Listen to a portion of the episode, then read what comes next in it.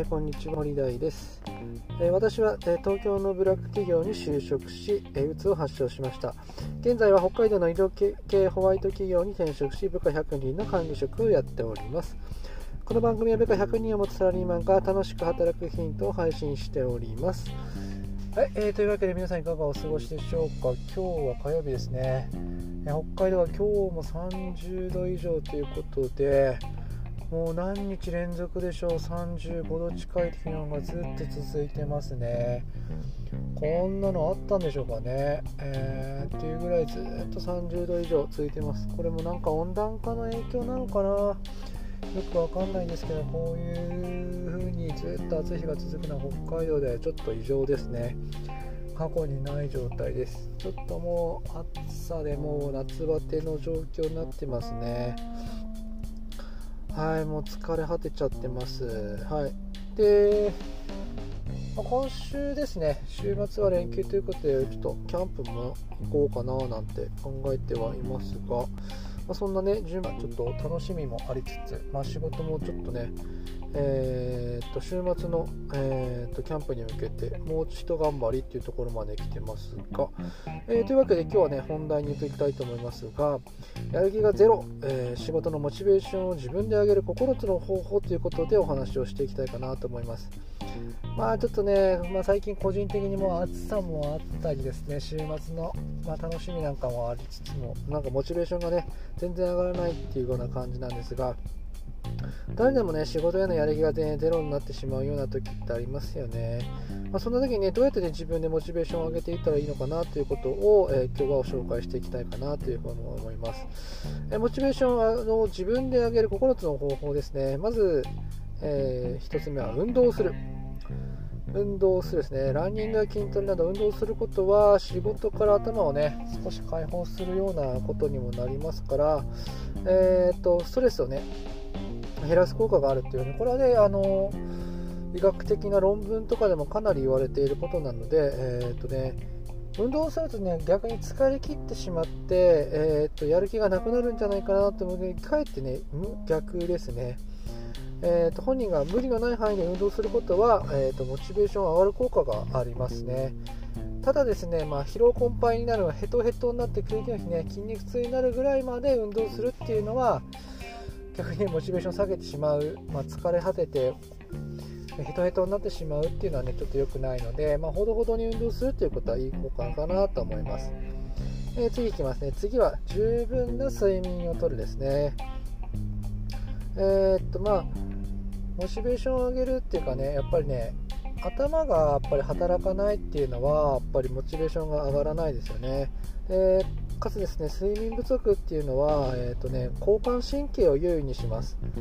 まあ、交感神経っていうのは、えーと、危機的な状態な時に起こるような反応ですから血圧が上昇発汗血糖値上昇だるさ不快感ぼんやり感などの症状をもたらしますので慢性的なストレスへと移行しやすいというふうに言われていますので十分な睡眠をとるのが疲労回復や活力にもつながると言われていますね。十分っていうとですね大体6時間以上ですね。6時間から8時間ぐらいを取ると一番いいんじゃないかなというふうに個人的に思います。私自身も大体平均すると7時間ぐらいは睡眠時間をとってるかなというふうに思います。で次いきます。次は、えー、自分へご褒美をあげるですね。はい。頑張っている自分に何かご褒美をあげるということはですね脳に対してあの報酬を与えるっていうことなので報酬系を働かせるっていうことになりますのでモチベーションを上げることになります。例えば今日仕事終わったらチョコレートを食べようとかですね週末には外食をしようとかですねうーんとライブに行こうとかキャンプに行こうとかですね非日常的な経験をするっていうことはあのご褒美になりますのでモチベーションを上げるきっかけになります。私もですね週末にキャンプをに行きますのでまあ、子供とかを連れてキャンプに行くっていうのは私自身初めてなのでちょっと緊張もありますがちょっと、ね、事前の準備なんかもね少し楽しみ楽しいかなっていうふうに思ってますので、まあ、そういうね非日常っていうのはあのモチベーションを上げるきっかけになるかなっていうふうに思います。次ですね。次は環境を変えるですね。小さな環境の変化を与えることでモチベーションが上がるっていうようなことにもなります。えー、っと例えばですね毎朝聴いている音楽を変えるですね、えー、いきなりこうロックメタル系のロックからですねいきなりボサノバに変えてみるとかですね、えー、そういうのとかですね。朝ごはんをめっちゃ豪華にしてみるとかですね。いつもね納豆かけご飯からですねいきなりこうフルーツサンドを食べるとかねそんなような変化もいいのかなっていうふうに思います。デスクにちょっとした人形を置いてみるとかですねいつもと違う服を着てみる。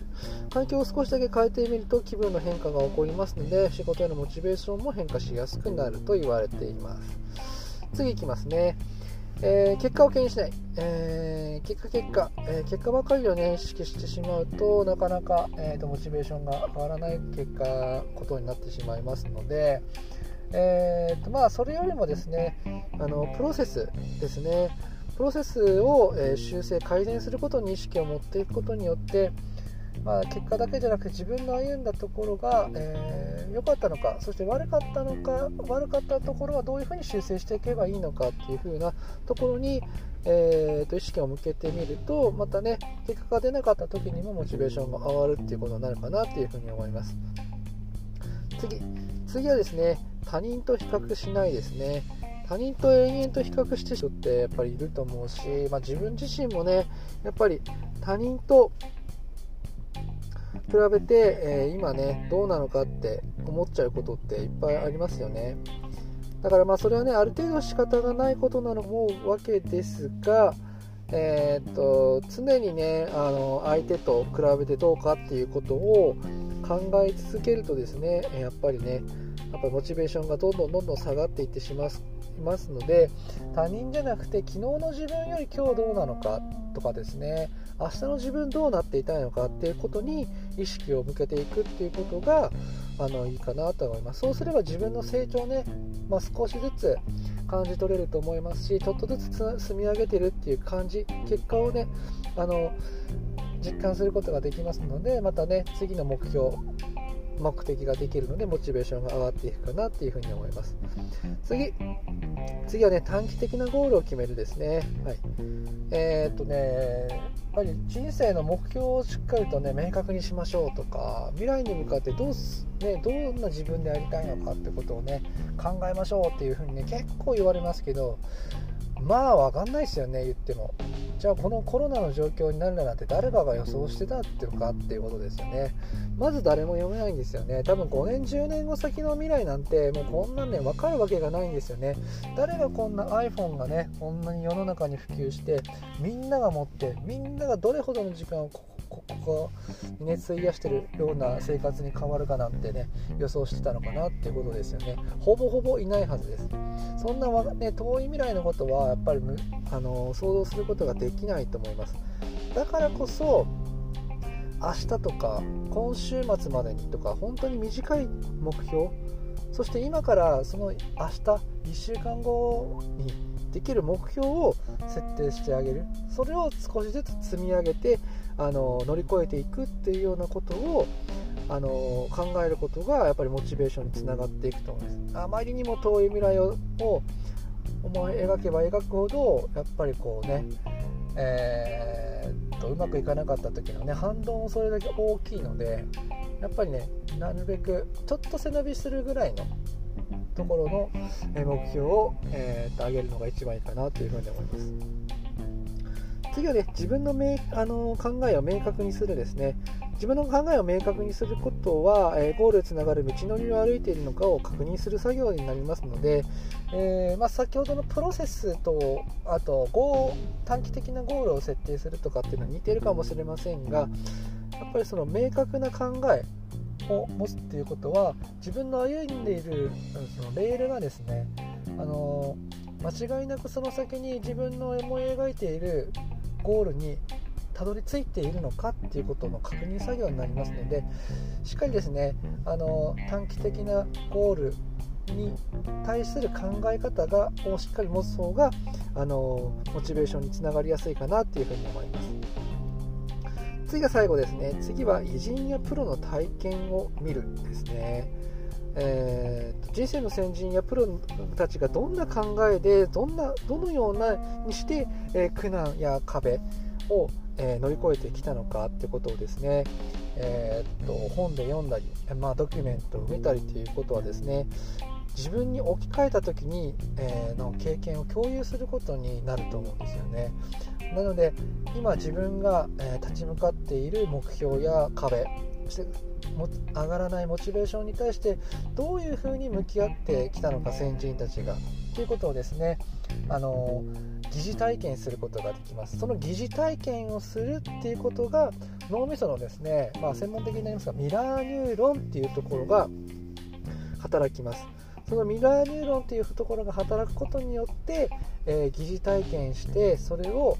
また本当にまた壁にぶつかった時モチベーションが上がらなかった時への対処方法へとつな、えー、がっていくっていうふうに言われてますので失敗の取り組み方や頭で理解しているだけでも心が強くなるというようなことがあると思いますのでそれもまたねモチベーションが上がるきっかけになるのかなっていうふうに思います。はい、えー、というわけで、えー、今日はですねやる気ゼロ仕事のモチベーションを自分で上げる、え9つの方法についてお話しさせていただきましたきました。私の作っているブログではもっと楽しく働ける情報を発信していますのでそちらも参考にしてみてください。それではまたお耳にかかりましょう。またね